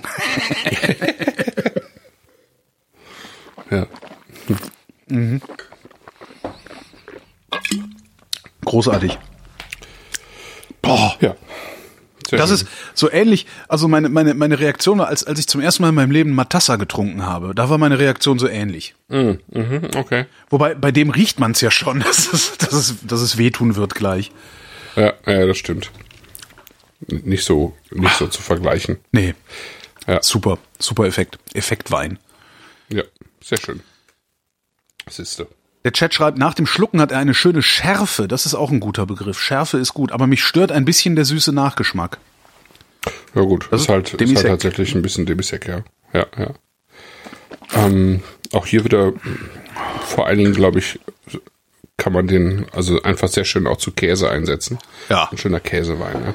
Ja, da kannst du vor allen Dingen jeden beliebigen Käse dazu nehmen. Obwohl, nee, kannst ja, du nicht. Du kannst ja, eigentlich nur stink, also strengen Käse nehmen, weil sonst der Wein nee, den Käse total ich tötet, auch nicht oder? machen. Nee, zu streng würde ich es nicht machen, weil das, dafür ist der Wein dann auch in gewissem Maße wieder zu leicht, mhm. würde ich sagen. Ne? Mhm. Ja. ja. Apropos leicht, ähm, 14 Umdrehungen. Oh. Hups. Also das ist alles, äh, alles in allem ist es wirklich ein sehr ungewöhnlicher Wein. Ja. Verdeo von der Loire. Das ist äh, witzig. Will man sich es gibt, gibt so einige andere Sachen. Das ist einer von diesen Weinen, wo ich mir jetzt am liebsten sofort einen Karton bestellen würde. Aber ich weiß nicht mehr wohin mit dem ganzen Wein hier. Ja, ja. Das ist das, äh, also das ist das, was ich an diesem Fluss, also an diesem ganzen Bereich auch so liebe. Es ist eigentlich meiner, einer meiner liebsten äh, Weinregionen. Äh, ähm, und und auch sonst. Also ich ich liebe diesen, äh, ich liebe die Landschaft da. Ja. Ähm, einfach weil die, also man, dieser Fluss ist lang und groß sozusagen, mhm. aber er ist jetzt in großen Teilen eben unbegradigt. Ne? Mhm. Das heißt, er schlängelt sich einfach immer noch so äh, mehr meandert. Ja, wir äh, waren ja vor drei, drei Jahren ja, waren wir da. Ja, ne? Das war ja. auch, also obwohl die, obwohl es da eigentlich so um so Mühe rum, wo wir waren, jetzt und es war ja auch früh im Jahr, da hat noch nichts geblüht. Das war jetzt eher Landschaft war ja. da wenig, das war eher Gegend, ne? Aber, ja, ja, genau. Da aber trotzdem, so viel, wir waren einfach halt viel toll. zu viel mit Wein beschäftigt. Wir haben ja von der Loire eigentlich nichts gesehen. Stimmt. Ähm, ne? Aber das also bisschen, was man sehen konnte, war halt so, dass man dachte, ach, hübsch. ja, genau. Ja. ja, es ist halt, äh, ich, das ist, äh, also das ist nicht nur, äh, also wenn man wenn man durch die Gegend fährt, also an der Loire entlang äh, sozusagen spektakulär, weil es eben tatsächlich ein ein äh, was man ja sonst in Frankreich, also wenn du zum Beispiel von Paris dahin fährst an die Loire, ne, ja. dann fährst du mit dem TGV äh, gefühlt 200 Kilometer durch eine total äh, abstoßende Kulturlandschaft, ja. weil die halt ja also du siehst ja nur Felder, ja. du siehst halt nur Agrarflächen, ja. äh, die, die, die eben äh, extensiv, ja. nennt sich das, ne, bewirtschaftet werden. Jeder, jeder der jemals mit dem Auto über die A57 Richtung Krefeld gefahren ist, weiß, wovon wir reden. Ja, ja. Das ist so, äh, lame, aufhören. Das ist echt, ja, furchtbar. Genau. Und da ist es aber noch schlimmer. Und ähm, dann kommst du an die Loire und dann dann bist du in in also zu, äh, zum einen kulturell in in einer völlig anderen Welt, weil du ja da überall dieser diese also das war ja früher äh, war das sozusagen die, äh, waren das die Sommerresidenz vom König und dem ganzen Gefolge. Da gibt's ja an allen Ecken und Enden natürlich diese Schlösser, hunderte von Schlössern, ne? Mhm. Also äh, Chenonceau, äh, Azele di Rideau, Amboise und so weiter, also sozusagen Weltkulturerbe, irgendwie ein Schloss neben dem anderen und dann aber eben auch dieser meandernde Fluss und dann eben noch diese diese Weine, ja, ja. ähm, wo du eben neben diesen äh, Chenons und Cabernet France eben dann auch noch so Sachen hast, eben jetzt wie das hier, das von dem ich äh, noch nichts wusste, dann hast du Romorantin, dann hast du Grolot, ähm, also alle möglichen Rebsorten, die du äh, im Zweifel in deinem Leben noch nicht gehört hast, wenn du sie probierst, äh, aber spektakulär sind, ja. ja. Ähm, aber du eben nur in diesem ganz kleinen Bereich findest.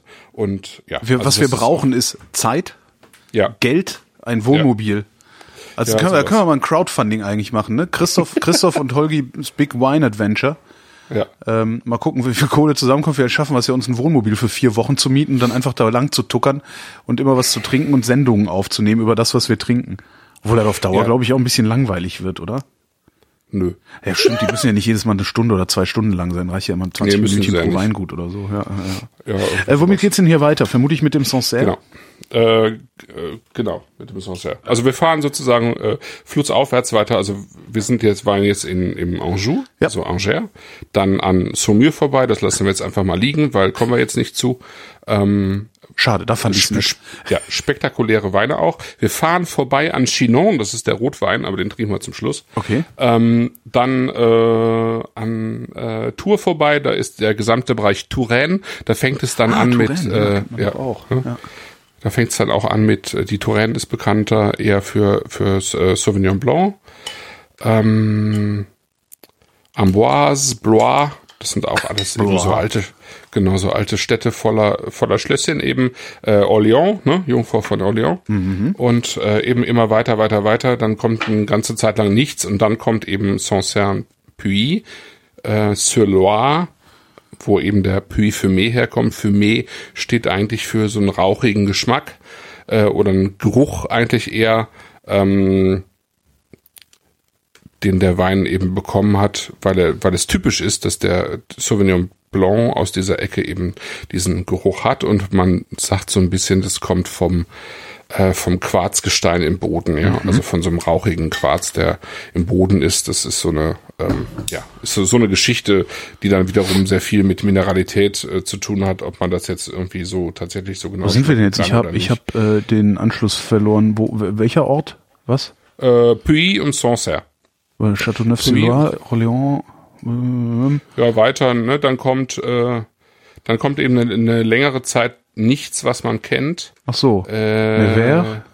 Gien kommt äh, und Ja, ich hab- dann kommt ich hab- irgendwann kommen zwei kleine Örtchen. Das ist äh, Puy und Sancerre. Ähm, wirklich Örtchen, also die stehen jetzt nicht größer. Das Auf der Karte, das heißt, ich muss weiter reinzoomen irgendwie wahrscheinlich. Also vor Nevers, ja. Ah, Puy, Puy sur, sur Loire. Ja, da ist Genau, es. Okay. genau. Ne? Und Sancerre ein bisschen weiter äh, oben, also ein bisschen weiter flussabwärts eigentlich. So. Ja, und ähm, Sancerre und Puy waren eigentlich früher, ähm, also Weinbau gab es da schon Jahrhunderte, aber äh, eben über eigentlich gar keinen Sauvignon Blanc, sondern die haben da vor allen Dingen Gamay angebaut, also Rotweinsorte. Und ähm, dann kam irgendwann die Reblauskatastrophe, dann kamen die Kriege und irgendwie äh, hat man so nach dem Zweiten Weltkrieg da nochmal mehr oder weniger von vorne begonnen und hat dann angefangen, Sancerre anzubauen, nein, Sauvignon Blanc anzubauen und ist damit eben sehr schnell erfolgreich geworden, weil, weil diese Sauvignon Blancs äh, von da eben ähm, nochmal deutlich besser sind als die aus der Touraine. Ähm, die Böden sind halt ähm, äh, kalkig, Muschelkalk, ähm, teilweise eben mit diesen äh, Quarz ein, äh, ein, äh, Einflüssen und äh, machen so eigentlich ein sehr ähm, sehr klares Bodenprofil, ja, ähm, was es eben so in der Form in der Touraine nicht gibt und eben ganz ganz besonders ist. Und das war eigentlich so der erste Sauvignon Blanc äh, aus dem Sancerre, der der, wenn man so will, Weltruf äh, bekommen hat, ja. Ja. Ja. Vorher war die Rebsorte eigentlich nicht so bekannt. Und Echt? Puy Fumé kam dann. Ja. Nö, nö, das war irgendwie so Das eine fühlt sich halt so an, als wäre Sancerre beziehungsweise- immer schon da gewesen. Ja, ne? Mary. Stimmt. Ja. Also Sauvignon Blanc ist ja auch in den weißen, ist halt auch in den weißen Bordeaux drin, ne? Zusammen mit Semillon. Aber ähm, da steht's halt auch nicht drauf. Also das äh, ähm, weiß man jetzt nicht automatisch, dass in einem in einem äh, typischen Weißwein aus dem aus dem Bordelais jetzt äh, eben Sauvignon Blanc und Semillon drin ist. Ne? Äh, vor allen Dingen eben auch nie reinsortig, sondern eben immer als in Kombination. Und im Sancerre ist es halt ein reinsortiger Sauvignon Blanc, ähm, eben mit so einer, wenn man so will, so einer typischen äh, Charakteristik. Aha.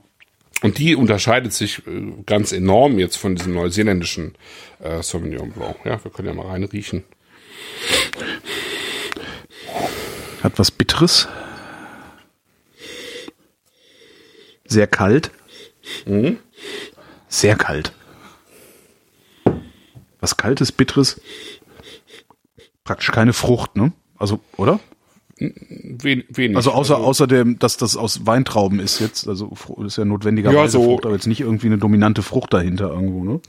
Nee, da würde ich auch sagen, das ist eher wieder so, also ein bisschen, wenn, wenn man so will, äh, eher Muscadet, ja. Also eher Ja. so ein bisschen Zitrus, ein bisschen, so ein bisschen grüner Apfel, ähm, aber kein, äh, also auch, also Ja, eher so eher ein grünes, öffnet, grünes, grünes Steinobst grün. irgendwie. Genau, Ja. grünes Steinobst und, und dann kommt auch so ein bisschen Cassis und so ein bisschen Stachelbeer tatsächlich auch da rein. Ne? Aber jetzt nicht, das nicht so, dass Mhm. Es einen nicht. anspringt, sondern wirklich eher Okay. Mm. Mm. Saft. ich fange gerade an zu labbern. Holz und Heu, sagt äh, der Chat. Holz. Wenig Frucht, etwas grün, Pampelmuse. Pampelmuse. Hab ich auch lange nicht gehört, das Wort. Doch, Pampelmuse. Ja. Ja, Ich, ich sage immer. Grapefruit, weil ich ja, äh, weil ich äh, anglophon bin. Ja. Ach, Wobei- verdammt, ey. Also kein, ich glaube, es ist kein ähm, Holzausbau, ne? Es ist einfach ähm, also mit Edelstahl ausgebaut.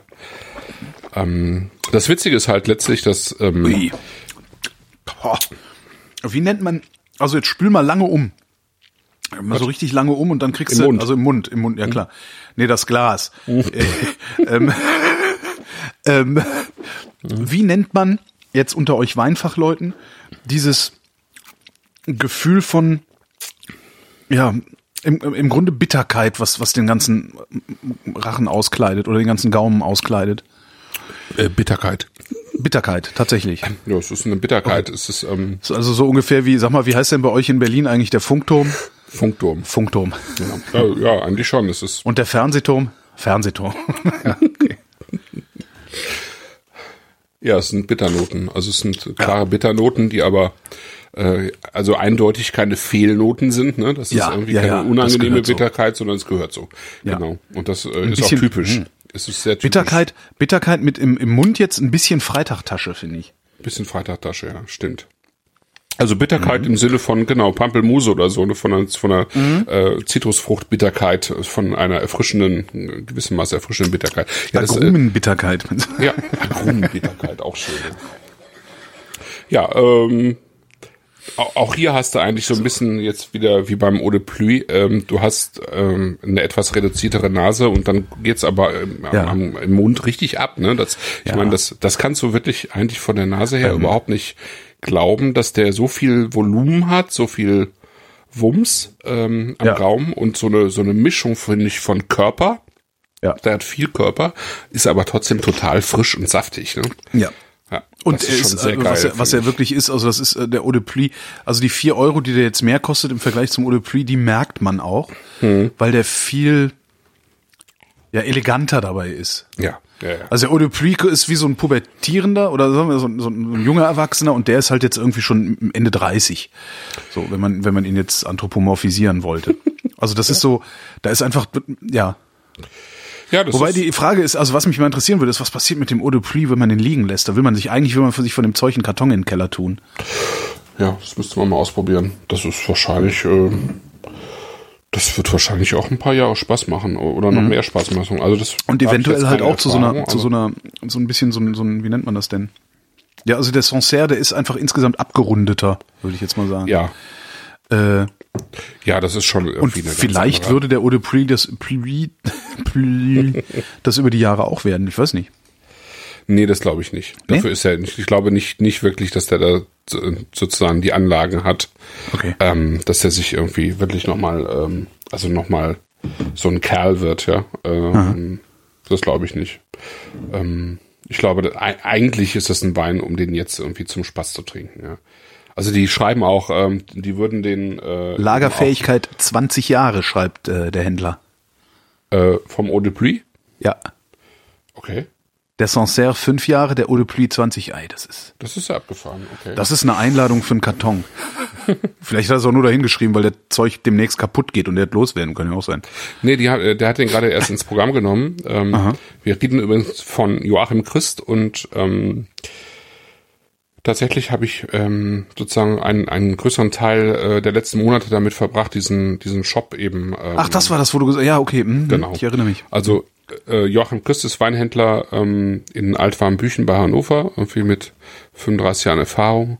Und äh, der hat einfach äh, lange, lange Zeit mit einem sehr alten Shop äh, System äh, rumhantiert. Ich erinnere mich daran, dass ich da mal was bestellen wollte und es von dem, was ich bestellen wollte, keine Fotos gab. Ja, ja, also Sachen. Ne? Das hat irgendwie, ähm, das hat irgendwie alles. Ähm, also es war irgendwie alt und schwierig und der wollte auch immer davon weg, aber der hatte das große Problem, dass er halt ein Warenwirtschaftsprogramm ah, hat, mh. was gut funktioniert irgendwie, aber ähm, äh, sehr schwer ähm, zu pflegen war von außerhalb, sehr schwer anzukoppeln an andere Systeme und da sind irgendwie mehrere dran gescheitert. Und ja. äh, der Joachim hatte mich schon, als ich damals noch den original verkorkt Shop hatte, hatte er mich gefragt, ob ich sowas nicht auch für ihn machen könnte. Und mhm. dann bin ich aber ja zu Havesco gegangen und dann konnte ich das natürlich, konnte ich natürlich nicht für einen anderen Weinhändler irgendwie einen Shop äh, aufsetzen, klar. Und dann hat er mich aber, als ich dann da weg war, hat er mich gefragt, also er hatte immer noch die, die alte Seite und hat mich dann gefragt, ob wir das nicht nochmal angehen könnten. Und dann hatte ich mittlerweile eben äh, den Michael Schäfer kennengelernt, äh, der der eben jetzt auch gerade irgendwie mithört und Wein trinkt und äh, wahrscheinlich auch einen Satz in den Chat schreiben kann. Ähm, der sitzt ähm, bei CCOM in Köln und die ähm, sind eben schon lange im Geschäft mit äh, Shopsystemen äh, und vor allen Dingen eben mit einem selbstprogrammierten ähm, Shop, den ich glaube ich irgendwie für Bayer Leverkusen oder so glaube ich, mal programmiert haben, mhm. äh, grundsätzlich. Und ähm, der ist halt weinbegeistert und ich habe eigentlich immer jemanden gesucht, der, äh, der also Technik kann, aber der ja. eben auch Wein, also einfach auch für, für das Thema sozusagen brennt, ja. Mhm. Die haben eben sehr äh, keine Kosten und Mühen gescheut da in Köln, um diesen Shop auch äh, eben äh, vor allen Dingen in der Kompliziertheit mit diesem äh, Warenwirtschaftssystem dahin zu bringen, wo wir jetzt sind. Das ist alles noch nicht ganz fertig, also in inhaltlich äh, ist da auch noch viel dran zu machen, weil der im Prinzip vom Inhalt her hat sich das über 35 Jahre hinweg aufgebaut. Das ist ja immer, ähm, da kann man an vielen äh, Ecken und Enden dran schrauben, ne? Ähm, aber was eben jetzt ein bisschen klarer zutage kommt, ist, dass der Joachim einfach ein wunderbares Weinprogramm hat, ja. Also das mhm. ist einfach, wenn du da ein bisschen drin stöberst, äh, dann wirst du erkennen, dass, äh, dass da irgendwie noch Texte rein müssen, ähm, dass das alles noch nicht fertig ist, äh, so ganz. Aber im Gegensatz zu vorher ähm, äh, versteht man, glaube ich, jetzt einfach schon, ähm, was der für ein wunderbares, also gerade jetzt, was er für ein wunderbares Frankreich-Programm hat. Und äh, wir werden irgendwann nochmal auf ihn zurückkommen, auch mit Sicherheit, weil er eben ähm, nicht nur diesen Shop hat, also dieses, diesen Weinladen hat, sondern eben auch noch beteiligt ist an einer ähm, Domain in Südfrankreich, Domaine de l'Horizon. Aha. Ähm, die er zusammen mit äh, Thomas Teibert, also einem Weinmacher, eben betreibt und deren Weine wir auch irgendwann nochmal probieren müssen. Nur die sind eben tendenziell auch äh, eben im eher im teureren Bereich. Die ja, dann Weine. probieren wir die unter uns. Äh, ja, das können wir irgendwann mal machen. Also ich meine, ein, zwei teurere Sendungen im Jahr können wir auch machen. Ne? Ähm, ja, wir können ja auch eine Sondersendung machen und vorher einen Disclaimer dahin, so irgendwie so hier äh, äh, Triggerwarnung. Ja, weil die, so. das ist, äh, das ist in Kalze, das ist direkt bei Matassa um die Ecke, ah, ja. bei Kubi und das ist halt, das ist schon sehr schön, was die da machen. Ähm, da kommen wir irgendwann nochmal drauf zurück, wenn die Zeit gekommen ist. Ähm, ja, das wollte ich, äh, wollte ich nochmal loswerden, weil es sich einfach lohnt, in dieser, in diesem Programm zu stöbern und. Er hat vor allen Dingen, was ich sehr gut finde, ähm, du kannst Preisspannen anklicken. Ja. Genau, das, das heißt, war, das war du kannst ein anklicken, das finde ich total super. Du kannst anklicken 0 bis 9,99 und kannst dann halt gucken, was es da so gibt. Und da gibt's halt auch Weine für 6,50. Genau. Und da und könnte man sich jetzt mal den Spaß gönnen. Ähm, da könnte man sich mal den Spaß gönnen, einfach alle Weine zu bestellen, die weniger als 7 Euro kosten oder irgendwie sowas. Und die mal durchzuprobieren. Können wir mal auch mal machen. So, also, also ich meine jetzt so, die ganze für, Struktur für, für kommt wer, jetzt, wer nicht, genau. wer nicht äh, gleich 15, 18 Euro für eine Flasche ausgeben will. Ja. Finde ich gut. Ne? Diese Struktur kommt jetzt von mir. Also ich habe dieses ganze Ding äh, gestaltet hm? und sozusagen die Struktur geschaffen in Abstimmung natürlich.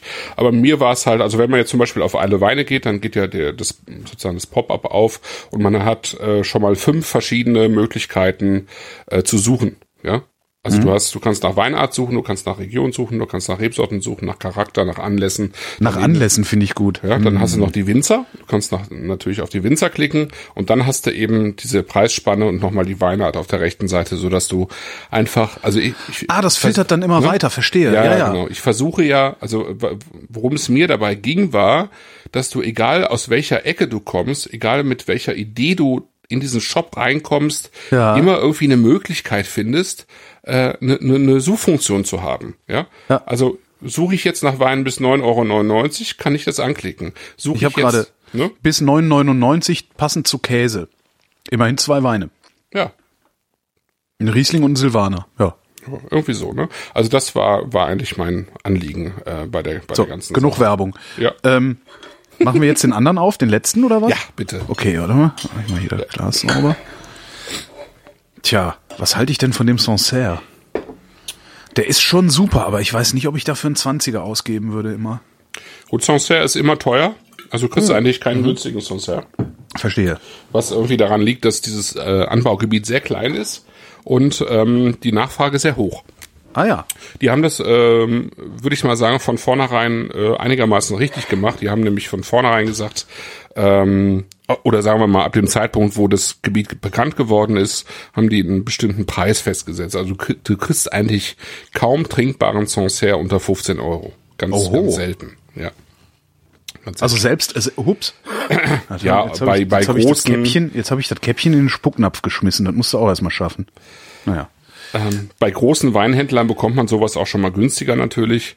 Ja. Aber ich sag mal, im Großen und Ganzen äh, bekommst du äh, Sancerre äh, nur für relativ viel Geld. Und es verkauft mhm. sich. Also die äh, haben keine vollen Lager, ja. Also ich gucke ja. jetzt mal bei meinem ehemaligen Arbeitgeber. Ähm, die kost, da kostet der Sancerre, der günstigste Sancerre gerade 15,90 Euro. Ja. Ja.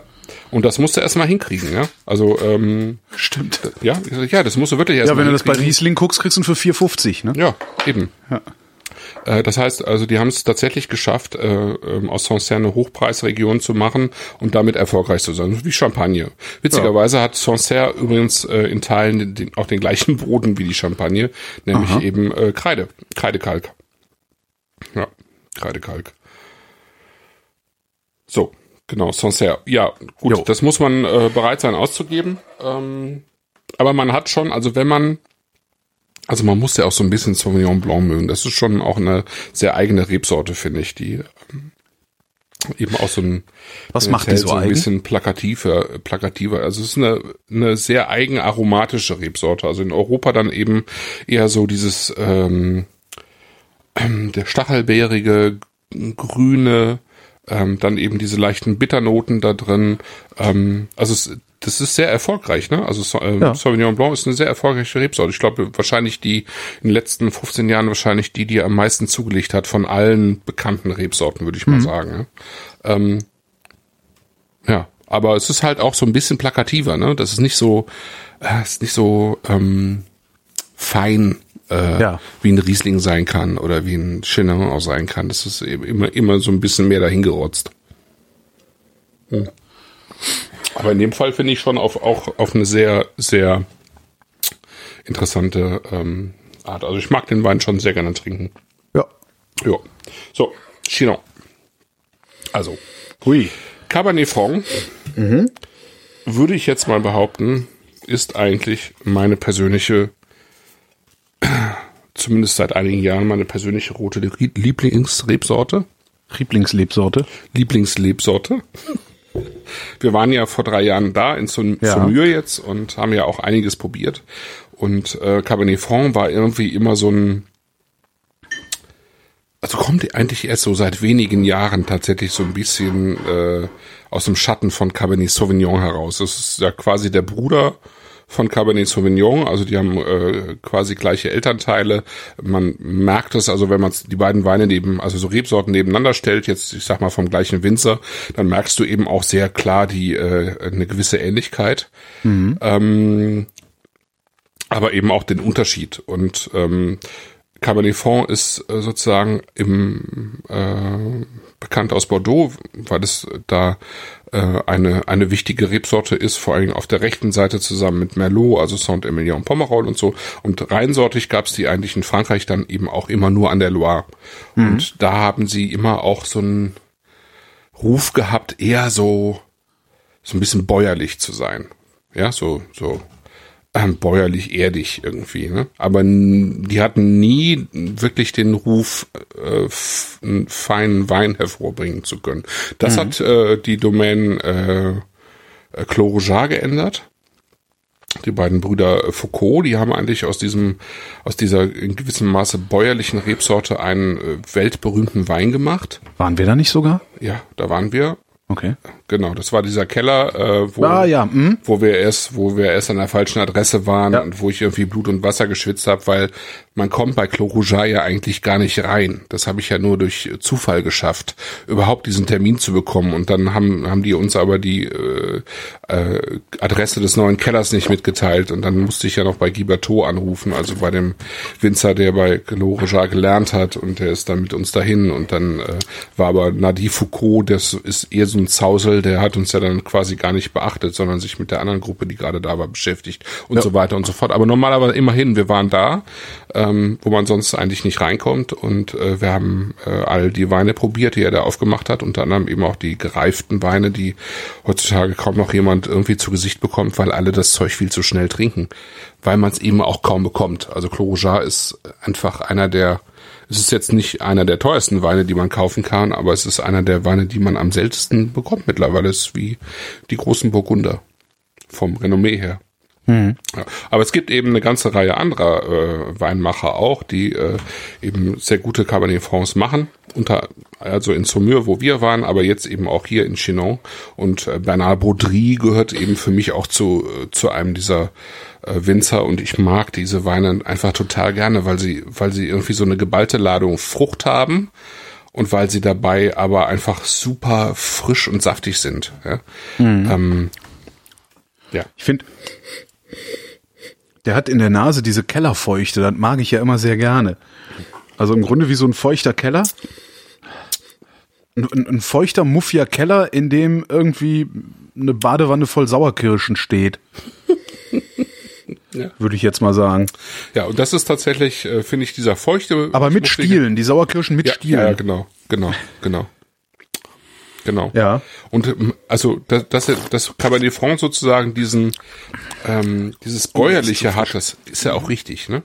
Ähm, selbst das findet man selbst in diesen hochfeinen äh, Cabernet Francs von Clos und das mag ich vor, also deswegen mag ich es auch so gerne, glaube ich, weil die dieses bäuerlich erdige äh, sozusagen diese diese Scholle nie nie ähm, verlassen, also nie äh, negieren, sondern das, ist, das bleibt immer irgendwie drin. Also, und das merkst du hier auch. Also dieses, dieses Kellerfeuchte oder erdige oder, oder wie auch immer, rurale, das ist irgendwie in diesem Wein mit drin. Aber dann hast du eben auch noch diese, diese super schöne, kühle, Saftigkeit, wo so diese ja. leicht grüne Note mit drin ist. Ne? Ja.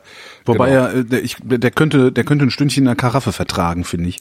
Ja, gut, du hast, du hast jetzt irgendwie sch äh, schlechte Voraussetzungen, weil er, du hast den arschkalt und frisch aus dem Kühlschrank ja, genau. frisch aufgemacht. Ja, das ne? ist ja. natürlich scheiße eigentlich. Tatsächlich. Ne? Also man kann den Wein super kühl trinken. Ne? Also das ist ein Wein, den kannst du auch super im Sommer auf den Tisch stellen, äh, leicht gekühlt. Aber klar, ich meine, das ist jetzt äh, für die Verkostung ist es jetzt irgendwie nicht optimal. Also ich habe meinen schon ähm, und, äh, einfach, weil ich viel Bock drauf hatte gestern, ein Glas davon zu trinken. Ich habe ihn gestern aufgemacht und äh, dann habe ich auch zwei Glas getrunken. Ähm, ich hätte gestern auch, also das ist so ein Wein, wo ich auch was selten vorkommt mittlerweile, aber wo ich auch ratzeputz eine ganze Flasche von wegtrinken könnte, weil es weil es einfach so schön frisch bleibt, ja. Also es ist so saftig frisch äh, da ist überhaupt nichts Schweres dabei. Ne? Das ist überhaupt nichts Ermüdendes dabei, finde ich. Und das mag ich an dieser Rebsorte. Also gerade eben, wenn sie aus diesem Bereich von der Loire kommt, total gerne. Das gibt's auch anders. Also es gibt auch Cabernet Francs aus äh, der Toskana zum Beispiel. Das mag ich überhaupt nicht trinken. Das ist irgendwie fett und reif. Ja? Mhm. Äh, das hat dann irgendwie 14,5 Volumenprozent. Äh, wurde im Barrique ausgebaut, irgendwie so modern, ja, geflemmt. Dann hast du irgendwie so einen fetten Wein. Der eigentlich gar nicht mehr fette die, Holzmarmelade. Ja, sowas, ne? Das hat überhaupt nichts typisches mehr, finde ich, ja. Das mhm. wird zwar auch alles hoch hoch äh, bewertet von irgendwelchen äh, Kritikern, äh, namhaften Kritikern, aber ich mag es überhaupt nicht trinken. Das das hier mag ich trinken. Das finde ich total schön. Hm. Ich, ich muss ihn mal stehen lassen, muss morgen noch mal gucken. Ja. Also da, ich merke, da ist was, aber es ist zu wenig äh, jetzt okay. um, um in Begeisterungs. Ja, schade. Was sagt der Chat? Geschrei. Der Chat sagt, der Chat sagt, holy shit, riecht der toll. Was ist das? Sauerkirsche? Vielleicht noch etwas grüne Paprika, auch nicht schlecht. Jedenfalls ja. frisch und schlank. Genau. Mit Säure, furztrocken. Aber meine Flasche ist auch zu kalt. ja. ja, genau. Das ist äh, grüne Paprika ist äh, eine ganz typische Note für Cabernet sowieso, also auch für Sauvignon, mhm. aber eben auch für Cabernet Franc. Ähm, also die ähm, Cabernet Sauvignon heißt ja auch so, weil ähm, weil eben ein Elternteil eben tatsächlich äh, Sauvignon Blanc ist, ne? Ah ja. Und das andere eben Cabernet Franc. Ähm, und dieses Pyrazin nennt sich das, also die chemische äh, Komponente. Pyrazin äh, ist eben diese diese grüne Komponente von grüner Paprika. Also du, die hast du sowohl in grüner Paprika als auch in Cabernet Sauvignon und in Sauvignon Blanc und ein bisschen eben auch in Cabernet Franc. Ja. ja. ja. Und es ist eine sehr schwierige, schwierige Rebsorte, weil sie halt ähm, nur so ein, so ein kleines Erntefenster hat sozusagen, ähm, in der ähm, sie tatsächlich reif geerntet werden kann. Also das ähm, die die die ähm, die Winzer müssen sehr gut aufpassen, dass sie ihn eben nicht zu grün lesen, ähm, weil dieses Grüne dann äh, schnell unreif wirkt aber auch nicht zu spät lesen, weil es dann eben pappig wird und dann auch schnell irgendwie die Trauben aufplatzen und so weiter und so fort mhm. und, und Botrytis reinkommt, glaube ich. Also es ist, äh, ist gar nicht so einfach zu handeln, die Rebsorte. Und äh, an der Loire, wo du verschiedene Klimaeinflüsse hast und wo es schnell halt auch mal zu kalt sein kann und so, äh, ist es, glaube ich, echt eine Herausforderung mit der Rebsorte. Ja, äh, soweit. Loire. Ja, soweit Loire. Äh, haben wir noch irgendwas vergessen? Nö, ne? Mhm. Also ich war ja. ich Obwohl, war ja also genau, Tage wir müssen noch den, den, Favoriten, wir müssen noch den Favoriten küren. Das ist heute Abend auf jeden Fall Eau de Pluie, äh, mit dem ich mich jetzt auch gleich noch ordentlich anschickern werde, habe ich mir vorgenommen. Ich habe so wenig gegessen, dass es echt kein Problem ist, mich damit mit zwei Gläsern zu besaufen. Okay. Von daher. Genau. Ja, wir ja. können nächstes Mal darüber reden, wo ich war. Also ich war drei Tage in der hm. Champagne hm. und zwei Tage in München äh, wo ich mich aber auch nur mit Champagner beschäftigt habe im Wesentlichen. Ja. Der feine Herr, ja. Der feine Herr, genau. Der feine Herr. Ja, ich war tatsächlich, ja. um das nochmal ganz kurz zu sagen, ich ja, hatte die Möglichkeit, irgendwie einen Nachmittag und Abend bei Paul Roger in der Champagne zu verbringen. Mhm. Ein so, ähm, distinguiertes, kleines, unabhängiges Champagnerhaus mit äh, sehr gutem Ruf. Und ähm, das war der Lieblingschampagner von Winston Churchill äh, der sich das hat kistenweise kommen lassen und die, die sozusagen der beste Wein des Hauses heißt mittlerweile eben auch Winston Churchill. Hm. Ja. Hast du, hast, du, hast du eine Einladung gekriegt oder musstest du das selber zahlen? Nee, ich habe, ähm, das war so ein bisschen kombiniert. Ich habe eine Einladung bekommen vom, ähm, vom Verband, vom Champagnerverband. Hm. Ähm, habe aber die Einreise dann selber gezahlt und den Rest haben die übernommen. Und äh, oh. das war jetzt in der Woche, in der ähm, äh, wir sozusagen äh, letztes Jahr waren wir ja in der Champagne, da war ja diese Woche mit diesen ganzen Salons der unabhängigen Winzer. Ja. Und die war ja eben dieses Jahr ja auch wieder und ich war dann eben drei Tage da und bin so ein bisschen von Salon zu Salon und äh, abends war, an einen Abend war ich dann bei Paul Roger. Hm. So als Kombination. Das war nett. Also ich hatte eigentlich dieses Jahr gar nicht vor, dahin zu fahren zu diesen Salons, weil wir ja letztes Jahr schon da waren und ähm, dann kam aber eben die Anfrage, ob ich Lust hätte, irgendwie mitzufahren. Und das habe ich dann mal gemacht, weil irgendwie drei Tage Champagne gibt Schlechteres. Ne? äh, ja. Ja. ja, und das bei Paul Roger war wirklich sehr, sehr nett, weil der ähm, sich tatsächlich sozusagen der, der Generaldirektor dieses, dieses Hauses äh, für uns irgendwie äh, Zeit genommen hat und uns einmal wirklich durch das ganze Weingut und die ganzen Keller geführt hat und äh, dann haben wir die ganzen Weine verkostet und dann hat er sich äh, mit uns, ähm, es ist einfach so ein schönes, großes, mondänes Haus da in Epernay und die hatten sich dann eben einen Koch eingeladen und der hat uns dann bekocht und dann war zufälligerweise auch noch sein Vorgänger da, weil die irgendwie am nächsten Tag eine Auf Aufsichtsratssitzung hatten und beide haben Deutsch gesprochen. Ja. Obwohl die eigentlich so total nach England orientiert sind, schon immer. Äh, aber beide haben Deutsch gesprochen und wir haben irgendwie, und dann hat die, die, die, die Bedienung hat auch Deutsch gesprochen und der, der Koch, der nachher reinkam, um sich seinen Applaus sozusagen abzuholen, der hat auch Deutsch gesprochen. Das war irgendwie total verrückt. Äh, Deutsch gesprochen, aber waren es Deutsch oder haben sie nur Deutsch gesprochen? Nee, die haben nur Deutsch gesprochen. Es waren okay. Franzosen, alles Franzosen. Und das hast du jetzt, also das war schon ungewöhnlich. Und äh, aber sehr nett. Also das war einfach ein sehr netter, sehr netter Abend, muss ich sagen. Und die Champagner, ich mag die Champagner sehr gerne. Das ist ein toller, ist ein toller Champagner. Ja. So. Ja. Ne? Dann. Genau, wir können äh, ja mal gucken, ob wir ähm, äh, in der nächsten Sendung uns mal nach Franken begeben zum Andi Weigand. Ich habe noch nicht angefragt, aber das wäre ja vielleicht ja. mal eine Maßnahme, ne? Ja, klar. Also ja. Der, der, den, den empfehle ich ja blind. Ja, ich weiß. Also das war, das war ja wirklich äh, ein sehr, sehr auch so ein, so ein sehr beeindruckendes Erlebnis da, den Silvaner von ihm zu trinken, weil ich Silvaner immer bisher als eher süßlichen Wein kennengelernt habe. Also süßlichen, weichen Wein. Und der hat halt einen knackigen, trockenen äh, da gehabt. Das war echt sehr nett. Ja, warum nicht? Fragen kostet nix. Nö, mach ich, mach ich mal. Ja. Machen wir vielleicht eine Franken-Juni-Sendung, ja. Genau. Und jetzt habe ich gerade gedacht, aber so viel Live-Hörer haben wir nicht, dass das funktionieren würde. Ich nehme jetzt die vier Flaschen und gehe raus und setze mich auf eine Parkbank und wer kommt, muss ein Glas mitbringen. Aber das funktioniert wahrscheinlich nicht, weil hier gerade keine alte Sau aus Berlin zuhört. Von daher beenden wir einfach diese Sendung. Das waren die Weinflaschen für Mai 2017 mit Christoph Raffelt und Holger Klein. Wir danken für die Aufmerksamkeit. Ja.